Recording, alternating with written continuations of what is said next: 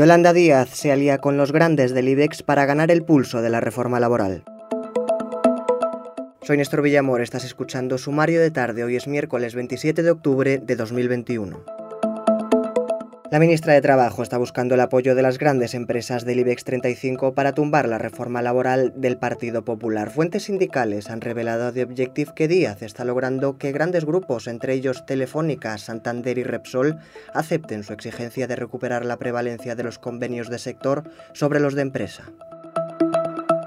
El segundo estado de alarma decretado por el Gobierno fue inconstitucional. Así lo ha dictaminado el Tribunal Constitucional con seis votos a favor y cuatro en contra. El Tribunal ha basado su decisión en que no llegó a existir control parlamentario sobre el presidente del Gobierno, Pedro Sánchez, y la cogobernanza que se otorgó a las comunidades autónomas.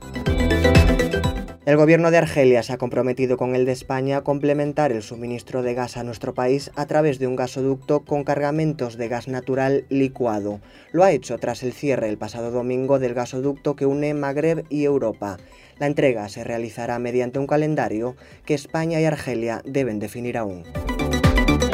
El Pollo Carvajal ha señalado a los exdirigentes de Podemos Juan Carlos Monedero y Carolina Vescansa como presuntos receptores de los fondos que llegaron supuestamente a la formación política desde Cuba y Venezuela. Además, ha insistido en intentar frenar su extradición y ha detallado una lista de testigos que, ha dicho, podrían dar veracidad a sus acusaciones, según han señalado fuentes jurídicas a The Objective.